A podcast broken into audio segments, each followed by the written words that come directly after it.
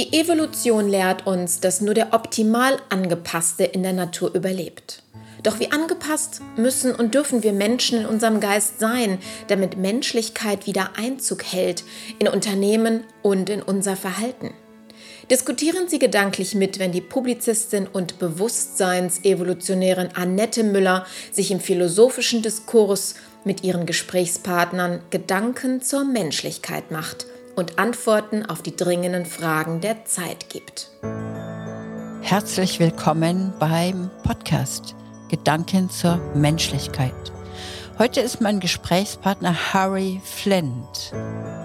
Harry, herzlich willkommen. Ich freue mich sehr auf unser Gespräch. Unser Thema heute ist Menschlichkeit beginnt bei mir.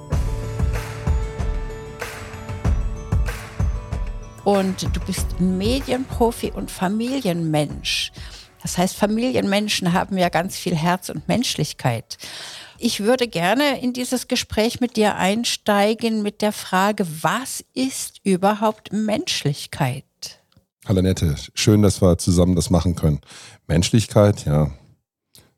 Du hast gesagt, Medienprofi wäre ich. Als, als Mensch bin ich Medienprofi. Ich bin eigentlich als Familienmensch zum Medienprofi geworden. Und dadurch habe ich die Menschlichkeit entdeckt. Wie findest du das? Ja, ich frage mich noch immer, was ist Menschlichkeit? Ich glaube, dass die Gabe, miteinander Umgang zu haben. Menschsein bedeutet ja biologisch etwas und psychologisch wahrscheinlich auch. Und ich interpretiere es mir ganz einfach.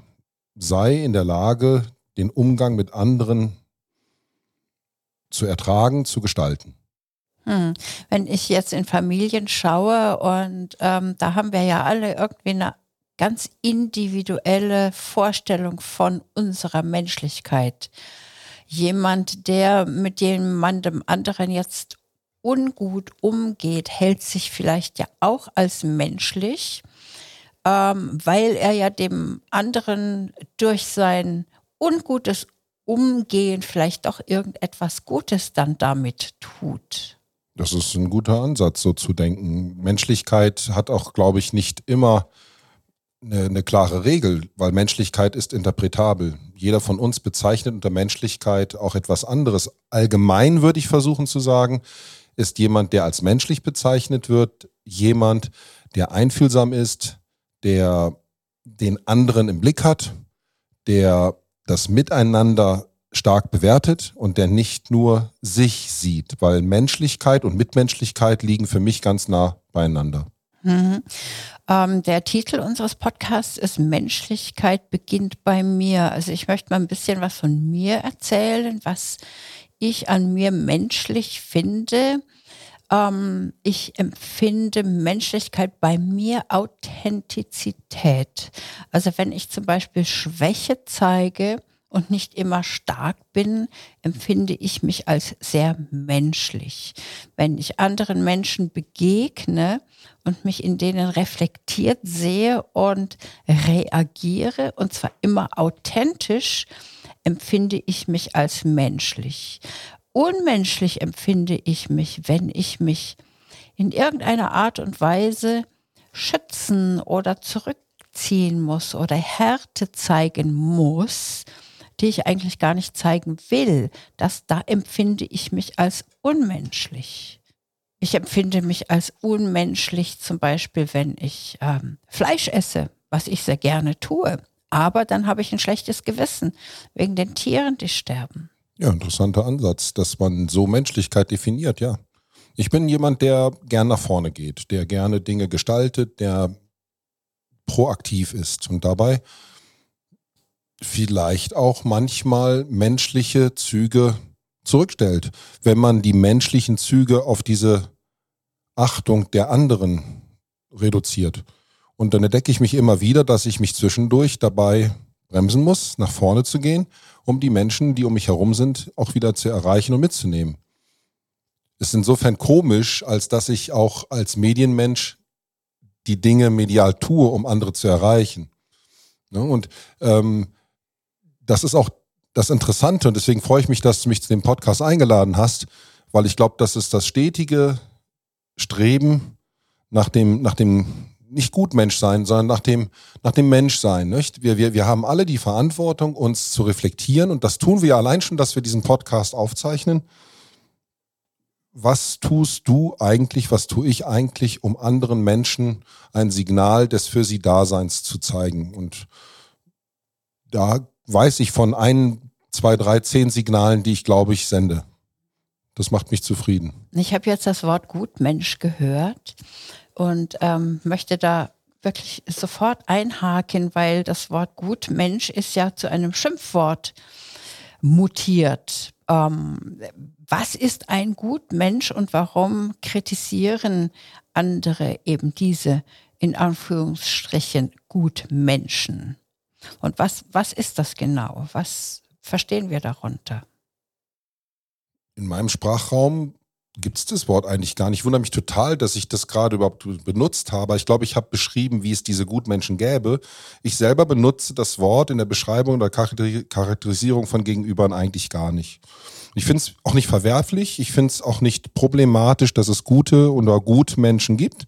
Gutmenschen sind Menschen, wenn man sie so beschreibt und was man so hört, die, die sich Gedanken um andere machen. Das ist ja quasi die Steigerung von dem, was ich unter Menschlichkeit, Mitmenschlichkeit versuche für mich zu definieren.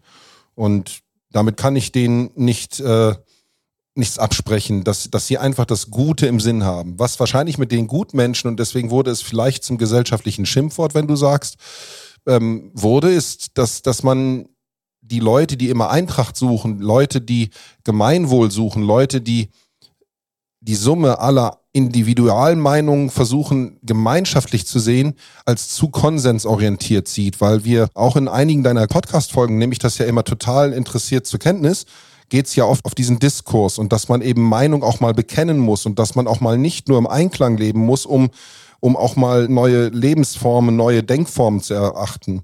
Und für mich geht beides, Diskurs und Menschlichkeit, trotzdem im Einklang, denn ich will auch ein Mensch sein, der nicht immer nur nach dem Gemeinwohl spricht oder denkt. Ich würde gern jemand sein, der aber mit meinen Ideen, mit meinen Vorangehen anderen Menschen, es muss nicht vorbildlich sein, aber Wege aufzeigt, die man vielleicht mitgehen könnte. So versuche ich so zu sein. Und das ist auch menschlich, dass ich mich anbiete als eine, als eine, eine Person, mit der man wohin gehen kann. So empfinde ich menschlich sein. Als Gutmensch dann, wenn man das so möchte. Mhm. Also die Verkörperung eines Gutmenschen möchte ich mal beschreiben. Für mich ist ein Gutmensch jemand, der erträgt, dass jemand anders ihm auf dem Fuß steht und dort nicht runtergeht und zwar so schwer zutritt, dass es weh tut, dieser Gutmensch aber dennoch sagt, ich habe dich lieb und du stehst auf meinem Fuß und das tut mir weh und ich verstehe dich und deshalb kann ich das ertragen, weil würde ich dich jetzt dort herunterschieben mit Gewalt, wäre ich ja kein Gutmensch mehr. Ja, wer mir auf den Fuß tritt, das würde ich ihm dann schon sagen, ja. wenn ich ihn runterschiebe und er bleibt trotzdem stehen und er trägt es für mich, warum soll man das nicht zulassen? Ähm, die, die nächsten Gutmenschen, die wir alle sehen, sind wohl unsere direkten Partner. Das scheinen die Ehepartner oder die Lebenspartnerinnen oder Partnerschaften zu sein. Ähm, die dich ertragen, oder? Wie habe ich das, wie habe ich das jetzt zu verstehen? Ja, provokant ein Stück weit schon, weil jede, jede Lebensgemeinschaft ist ein Stück weit gelebter Kompromiss aus allem. Wer mir erzählt, dass eine Partnerschaft, Ehe oder lebensähnlich, Ehe, ähnliche Partnerschaft auf maximaler, totaler, ewiger Eintrag fußt und dass die Ehe, diese, diese christliche Ehe, das einzige Lebensmodell sein soll, das ist ja, das ist ja ein Traumtanz. Das wäre ja zu schön, um wahr zu sein. Nein, es gibt da natürlich äh, Dinge, die man an dem anderen auch mal nicht gut findet und wo man Bereitschaft zeigt, Gutmensch zu sein, im Interesse des anderen, weil man eigentlich mit seinem Gutmensch, du jetzt bleiben wir doch bei dem Wort, hilft, dass die Beziehung überhaupt möglich ist. Man, man, man toleriert ihn. Ich finde das Wort Toleranzmensch viel besser, ne? Das, das, das wird noch nicht benutzt. Der Toleranzmensch ist der, der auch mal Dinge zulässt, die nicht in seinem Kern so sind. Ähm, sind wir im Allgemeinen zu tolerant oder zu wenig tolerant? Beides. Die Verniedlichung von Standpunktbeziehung mag ich nicht. Ich mag Standpunkte. Ich mag für eine Meinung, ich mag für einen Standpunkt eintreten. In der privaten Welt, in der beruflichen Welt, in der gesellschaftlichen Umgebung. Das wird verniedlicht. Es gibt kaum noch Standpunkte. Und durch diese mangelnden Standpunkte gibt es kaum noch Orientierungspunkte, an denen man sich ausrichten kann. So wird verharmlost, was eigentlich Meinung sein kann, oder? Und wenn ich nicht der bin, der diese Meinung äußert, ohne sie zu verhärten, sondern sie einfach gut argumentiert in den Raum stellt oder lebt, dann haben andere Menschen die Möglichkeit, freie Gesellschaft, sich diesem Bild anzuschließen, vielleicht diesem Wert anzuschließen, den ich damit repräsentiere, oder mich laufen zu lassen, weil es nicht ihr Wert ist. Das muss doch fair sein, das muss doch erlaubt sein. Wie auf dem Sportplatz, oder? Ich habe den Ball, ich spiele ihn so und so in die und die Richtung, also laufe ich mit dem Ball Richtung, wenn wir beim Fußball bleiben, gegnerisches Tor. Und wenn die anderen meinen, ich bin ein guter Ball- oder Spielführer, dann versuchen die mit mir gemeinsam den Ball in das gegnerische Tor zu tragen. So könnte Gesellschaft auch interpretiert sein. Wenn sie, wenn sie stören, wenn sie hinten stehen bleiben, weil sie nur an Abwehr denken, dann, dann bin ich vorne alleine und krieg den Ball nicht gepunktet und dann kommt die Angriffswelle zurück und dann stehen sie hinten in der Abwehr alleine, weil ich bin ja noch vorne. Also muss es eigentlich ein Teamgedanke sein. Deswegen beginnt für mich Menschlichkeit bei mir. Ich muss als Spielführer auf dem Platz mit meinen Teamplayern, mit meinen Mannschaftsmitgliedern gemeinsames Interesse haben, diesen Ball ins Tor zu schießen. Ähm, Menschlichkeit, was ist dann aber das Training, ein hartes Training? Ist das dann noch menschlich? Oder ist das unmenschlich? Um ein Ziel zu erreichen gemeinsam. Es gibt ja zum Beispiel, ich habe ähm, kürzlich eine junge Dame getroffen, die bei der äh, Bodenturn-Olympiade dabei gewesen ist. Die hat mit sechs Jahren angefangen, hart zu trainieren. Die war im Team, die war wunderbar. Und durch das harte Training, durch die Überstrapazitierung des Körpers hat sie tatsächlich schwere Krankheiten davongetragen und ist äh, chronische Schmerzpatientin. Wo beginnt die Menschlichkeit? Wo hört da die Menschlichkeit auf, wenn wir jetzt an den Sport denken, an Mannschaftssport, an Training. Und du bist ein Leader. Wie weit treibst du die Menschen, damit sie gewinnen? Wo ist da die Grenze? Ich finde deine Vergleiche und Fragestellungen echt interessant. Die regen mich echt zum Nachdenken an. Und manchmal brauche ich eine Sekunde auf dreieinhalb, um mich vorzubereiten, das gut zu beantworten. Ja, ich das würde ist echt mal eine Anerkennung an, an die Art, wie du das Gespräch so mit mir führst, muss ich einfach auch mal zwischendurch sagen. Ich würde mich freuen, wenn unsere Hörer auch über diese Gedanken nachsinnen, sozusagen. Lass mich es mal so versuchen. Also ich komme aus dem Sport so. Ich bin Tennisspieler gewesen. Ganz als Jugend, als Kind war ich Fußballer, dann war ich Tennisspieler. Das durfte ich ganz, ganz okay machen, bis ziemlich erfolgreich. Und dann war ich Baseballspieler. Und als Baseballer hatte ich auch Glück, das ganz gut machen zu können und hatte daraufhin mein Unternehmen auch gegründet als, als, als Veranstalter von Camps. Und da war ich immer ein Driver. Da habe ich immer gesagt, hey Kids, let's go, let's go on the field and do some sport. Ich hatte nie diesen Aspekt, den die amerikanischen Trainer, Baseball ist eine uramerikanische Sportart, da geht es immer um winning is everything. Das, das, das war nie mein Antrieb.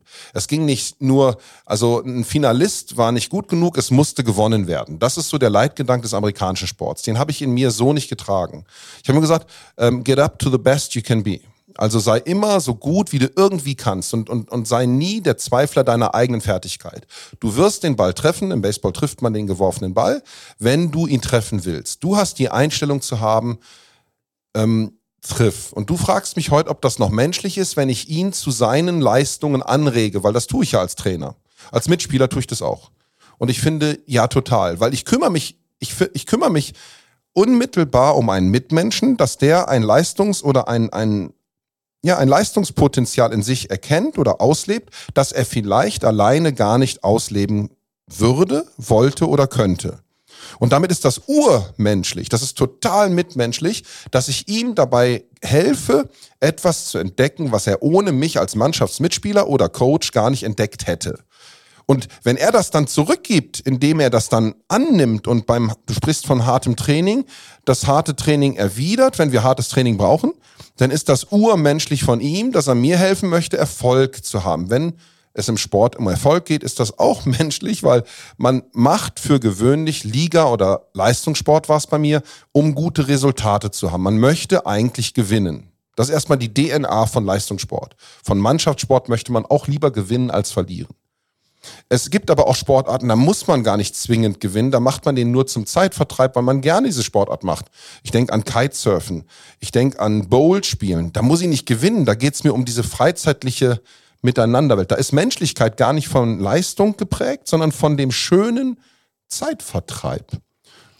Ja, Menschlichkeit im Teamsport kann ja auch bedeuten, dass der einzelne Spieler über sich hinaus wächst, in diesen Teamgeist hinein und in diesem Teamgeist so etwas Magisches entstehen kann, wo man sich nonverbal unterhält. Das heißt, nonverbal verbindet und dann plötzlich wie ein Vogelschwarm oder eine Fischschule agiert. Das ist ja schon etwas Übermenschliches. Das ist ja schon Bewusstseinsevolution.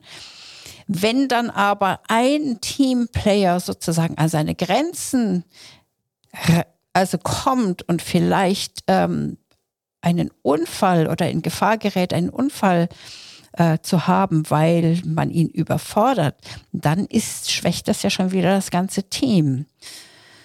Wo ist da Menschlichkeit? Menschlichkeit hat eigentlich ein Stück weit versagt, wenn das überhaupt dazu kommt, oder?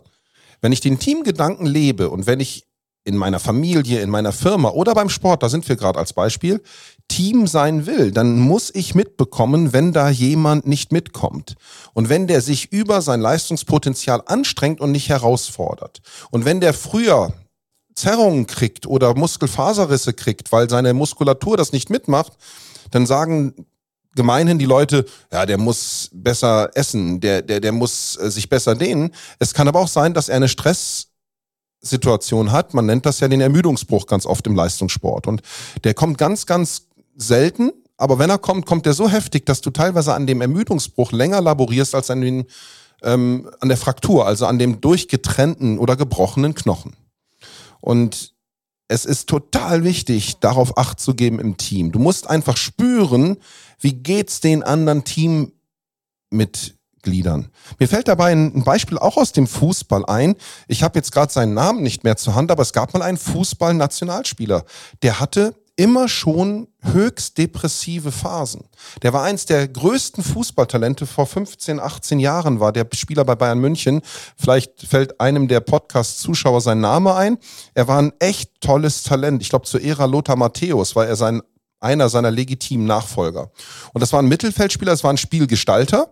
Der war stark auf dem Feld, aber offenkundig nach dem Feld brach es ihm immer wieder durch, dieses Leben. Er war depressiv. Der war am Ende so schwer depressiv, dass er seine Karriere beenden musste. Der konnte unter diesem medialen Druck, dieser Performance, dieser großen Fußball-Bundesliga-Blase, konnte der gar nicht existieren. Und äh, es gibt auch viele Menschen, die können ihre eigene Neigung im, im, im Spitzensport zum Beispiel gar nicht ausleben. Ich denke jetzt an das Thema auch Sexualität. Gerade im Männersport Fußball gibt es viele Menschen, die sich nicht trauen, zu ihrer sexuellen Ausrichtung zu stehen, weil es einfach sich nicht schickt, das zu tun. Das finde ich einfach unmenschlich. Die sollen ihre Aus Prägung leben können. Auch das wäre nur menschlich, würde der Verband, würden die Teams, würden die Manager das zulassen und dass es gar keine Furcht gäbe, welcher Couleur auch immer man ist, ähm, stehen zu können. Es gab einen Leichtathleten, da wurde ewig und drei Tage ähm, gemutmaßt, ist das ein Mann oder eine Frau? so ein, so ein, so ein 400-Meter-Läufer aus, ich glaube, karibischem Ursprung, der hatte genau so eine An, ist da, so, er war so, ein, so eine Art neutrosexueller Mensch, wo man nicht wusste, was ist denn das? Ja und? So what? Ja, das erinnert mich jetzt an äh, ein Thema, was wir auch mal äh, betrachten könnten, und zwar, wie sieht es aus mit Transgender in, äh, im Damensport? Also da gibt es ja auch große Diskussionen, darf das zugelassen werden oder nicht. Ähm, aber das ist jetzt wieder ganz was anderes. Ich würde gerne diesen Teamgeist jetzt auf unsere Gesellschaft übertragen. Und zwar, wenn wir sagen, Menschlichkeit beginnt bei mir. Das heißt, ich müsste doch dann, wenn ich in der Gesellschaft einen Fortschritt und ein gewisses Ziel erreichen möchte, was immer das ist, ein schönes Ziel wäre, dass alle Menschen eben glücklich sind und sich entfalten könnten. Ähm, muss ich mich mehr oder weniger auch um meine eigene Menschlichkeit kümmern, damit ich diese ins Team einbringen kann. Wenn wir zu dem Depressiven zurückkehren oder zu dem, der überfordert ist, müsste der sagen, halt, stopp, hier ist meine Grenze. Ich muss mich um mich kümmern, um gut funktionieren zu können und um mich selbst eben nicht äh, zu torpedieren. Sowas von klar. Und wie fängst du an bei dir selbst mit der Menschlichkeit? Es ist vielleicht leicht gesagt, noch schwerer getan, dass ich mich, glaube ich, besser beobachten sollte. Ich versuche das, dass ich immer wieder mal an mir runterschaue und, und überlege, wie hast du das jetzt gemacht? War das, war das von, von Egozentrik? War das von Gemeinwohl? War das von Dingen getrieben, die, die für alle gut waren? Oder war das nur für mich gut? Oder habe ich etwas gemacht? Viele machen vieles fürs Gemeinwohl und werden zur sprichwörtlichen Minna, oder? Das ist so ein altgelebtes Begriffchen. Äh, du wirst zum Minna, weil du immer für alle alles tust. Du denkst nie an, an dich selbst. Das war immer früher das Klischee dieser, dieser, dieser hyperumsorgenden Mutter.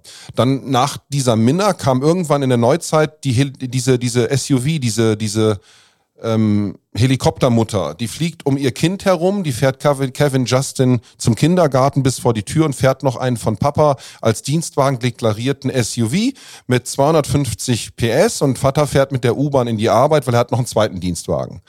Ähm, die, die machen alles für die, den Wert, Kind zur Familie zu bringen, glauben sie verlieren und vergessen aber sich als, als, als Frauen wahrscheinlich, du sprachst auch auf das Transgender-Thema an, die, die, die verlieren eigentlich ein Stück weit sich sind dann nach der Mutterphase ganz oft äh, mit 25 bis 40 Lebensjahren in so einer Familienhülle, weil sie da alles organisieren zu Hause. Der Mann durfte immer schon Karriere machen und dann kommen sie irgendwann mit 40 auf die Idee, wo blieb denn ich? Was ist denn mit meinem Leben? Was war ich eigentlich vor dem Kinderkriegen? Was war ich denn vor der Karriere meines Mannes? Das, das rückt sich gerade ein bisschen zurecht, weil durch diese äh, steigenden Kosten in, in unserem Land mussten viel mehr Mütter viel früher wieder arbeiten gehen, als das noch so vor 10, 15 Jahren war. Da war das fast Usus, dass die Frau noch zu Hause blieb, oder? Ist es nicht so? Und heute sind ganz oft diese Frauen auch wieder im Job und wollen eigentlich diese Perfektio-Mutter sein. Sie wollen Kind organisieren, sie wollen die Karriere nicht verlieren, sie wollen dem Mann entsprechen, sie wollen dabei SUV fahren. Nein, Spaß. Ähm, aber Sie wollen in allen Bereichen funktionativ sein. Gibt es das Wort? Funktionativ, was ist das denn? Nein, funktionieren. Äh, ich merke dabei nur, dabei verlieren die die Selbstreflexion, also ihre eigene Menschlichkeit. Und dann wohl den Frauen, die Ehepartner haben, oder Ehepartnerinnen, muss man heute sagen, die ihnen dabei helfen, die wieder zurückzuentdecken. Also die richtigen Fragen stellen sich selbst in Frage stellen. Runtergucken und sagen, was mache ich hier eigentlich gerade? Wo stehe ich eigentlich? Im Sumpf, im Matsch, auf einem Asphalt, auf einem Schotter stehe ich fest? Bin ich geerdet? Stehe ich auf einem Zeh, auf einem Bein oder habe ich mit zwei Füßen, bin ich bodenständig? Und bodenständig muss ja nicht wieder, wieder sein, sondern bodenständig heißt standfest, bin ich, bin ich sattelfest in meiner Situation. Wenn ich mich der sicher weiß, dieser Standfestigkeit, glaube ich, bist du auch gut vorbereitet auf Menschlichkeit, weil dann kümmerst du dich um, um andere Menschen, du kümmerst dich um die Gefühle anderer, um die Sichtweisen anderer. Und das tut uns insgesamt sehr, sehr, sehr viel mehr, ähm, es täte uns sehr viel besser, würden wir öfters uns auch mal um andere kümmern. Das ist ein interessanter Gedanke. Also ich möchte nochmal zusammenfassen, also sich selbst reflektieren, sich selbst in Frage stellen und gleichzeitig trotzdem eventuell einen gewissen Egoismus auch leben und gleichzeitig aber auch nach anderen schauen. Also das ist schon ein großer Spagat. Da muss der Mensch mal als Zehnkämpfer funktionieren. Ja, ja, du musst selbstbewusst genug sein, dass du dein Leben kennst, dass du dich verstehst, dass du zu dir selber ein Selbstwertgefühl hast. Es wird in vielen äh, Life-Coachings von Selbstliebe gesprochen. Das ist so fremdartig, dass man sich selbst lieben soll. Ja, die, die, die dicke Person soll sich in dick auch lieben. Die Dürre soll sich in dünn auch lieben. Der Muskulöse soll sich so lieben. Ja, gut. Äh, viel mehr als Äußerlichkeit geht es um die innere Liebe wahrscheinlich. Ich muss mich als Charakter kennen. Ich muss zu mir stehen. Ich muss das Gefühl haben, ich bin in mir standfest, wie ich gerade meinte, und damit kann ich auch menschlich sein, weil ich dann mich verstehe und dann kann ich auf andere zugehen. Also diese Selbstliebe ist ein wirklich wunderbares Thema und ich glaube mal, dass wenn wir gesagt bekommen, du musst dich selbst lieben, erstmal annehmen, dass das mit den Äußerlichkeiten gar nichts zu tun hat. Denn wenn jemand sich nicht liebt, dann kann er sich auch nicht lieben, je mehr er sich auch da, dazu zwingen will. Man kann niemanden lieben, weil man ihn lieben muss oder sollte, wenn man den nicht liebt. Das ist, das ist nicht möglich ähm, wer immer das versucht hat, wird scheitern und da wird wissen, ich hab, bin gescheitert, weil das nicht geht. Ich habe da so ein Ding aus der Beziehung zu meiner Frau, die ich sehr liebe. Tatsächlich ist das so, wir haben da so einen Running Gag. Immer wenn mal was ist, was nicht so cool ist, weil man wieder mal auf eine Tretmine Charakterzug beim anderen gestoßen ist. Und glaubt's mir, ich habe 100 Tretminen auf die meine Frau stoßen kann, weil ich sowas von unperfekt bin. Und natürlich hat meine Frau auch ein, zwei nicht so starke Schwächen, äh, Stärken. Was meinte ich eigentlich gerade? Ich glaube, ihr versteht mich. Ähm, immer dann sage ich zu meiner Frau, das kann an meiner Liebe zu dir nichts ändern. Das ist so, so, so, manchmal ist Liebe auch dazu da, Menschlichkeit und Liebe sind auch manchmal dazu da, bewusst auch in, in Phasen vorzudringen oder in, in Charakterzüge deiner Mitmenschen vorzudringen, die eben bewusst nicht stark sind, sondern die auch von Schwäche geprägt sind, dass du, dass du da dazu äh, äh, stehen kannst, dass da jemand neben dir ist, der dir sehr viel bedeutet, der genau wie du eben nicht perfekt ist. Wobei ich ja jetzt wirklich sehr, sehr gerne mit dir streiten würde, weil ich behaupte, es ist viel einfacher, jemanden anderen zu lieben als sich selbst. Ja, lass ich stehen. Ähm, ich ich würde nicht von Selbstliebe bei mir sprechen, aber ich bin halt selbstbewusst, selbstreflektiert. Ich weiß, wo meine Standfestigkeit herkommt und die verteidige ich. Und in der Tat wünsche ich vielen Menschen, die das hier heute hören, dass die sich selber ähm, empfinden, dass die sich selber erkennen, reflektieren und dass die ähm, nicht zur Minna oder zur Helikopterperson werden, sondern dass die vielmehr sich um sich erstmal kümmern, um, weil sie mit sich im Reinen sind, dadurch anderen Menschen gerne etwas geben, was die anderen Menschen, wenn die dann auch gut gesattelt sind, auch gut erkennen können, wird das ein echt menschlicher Haufen, äh, so eine Bunch. Also äh, können wir jetzt das Fazit aus unserem Gespräch ziehen, dass Menschlichkeit tatsächlich bei jedem Einzelnen erst einmal beginnt und dass ein Fördern der Selbstliebe äh, zu mehr Menschlichkeit führt. Und dabei sind auch Zweifel zulässig. Der Lateiner sagt errare humanum est, irren ist menschlich. Man muss sich auch mal irren dürfen, man muss auf die Suche gehen, man darf auch Fehler machen. Wenn man nicht agil wird, wenn man nichts ausprobiert, findet man sich nicht, ist dadurch nicht in sich gelagert und kann wahrscheinlich den Menschlichkeitsaspekt nicht so gut leben, um dann auch anzufangen, wieder andere lieben zu können. Also ich liebe mich als erstens in meiner Unvollkommenheit mit all meinen Fehlern. Und ähm, also ich persönlich habe aus meinen Fehlern schon so viel gelernt, dass ich kaum abwarten kann, die nächsten zu machen. Christian Bischoff sagt in seinen Coachings immer, ähm, ich bin nicht perfekt und das ist gut so. Das, das ist total glaubwürdig. Ähm, ich muss mir das nicht ständig sagen, weil ich weiß, dass ich sowas von unperfekt bin. Ähm, und das ist auch gut so. Wunderbar. Also, nicht perfekt sein ist menschlich. Sowas von. Und damit verabschieden wir uns heute und freuen uns auf das nächste Mal. Auf Wiederhören. Danke fürs Zuhören. Wir sind heute schon am Ende unserer Folge. Im zweiwöchigen Rhythmus geht es weiter. Und wenn Sie die nächste Folge mit als Erste auf Ihrem Handy empfangen möchten, dann abonnieren Sie doch einfach diesen Podcast. Wie das funktioniert, zeigen wir Ihnen in den Show Notes. Ansonsten lädt sie Annette Müller ganz herzlich in ihre Facebook-Gruppe ein, um über die Gedanken zu heute und zu den nächsten Folgen gerne mit ihr zu diskutieren. In dem Sinne, bis zum nächsten Mal.